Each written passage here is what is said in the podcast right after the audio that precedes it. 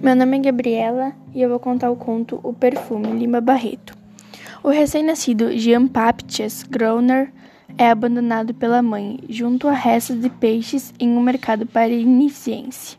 Rejeitado também pela natureza, que lhe negou o direito de exalar o cheiro característico dos seres humanos, pelas almas de leite e por instituições religiosas, o menino Grauer cresce sobrevivendo ao público e acidentes de doença. Ainda jovem, descobre ser dotado da imensa sensibilidade olfativa e parte em busca de ciência perfeita, do perfume que lhe falta para seduzir e dominar qualquer pessoa.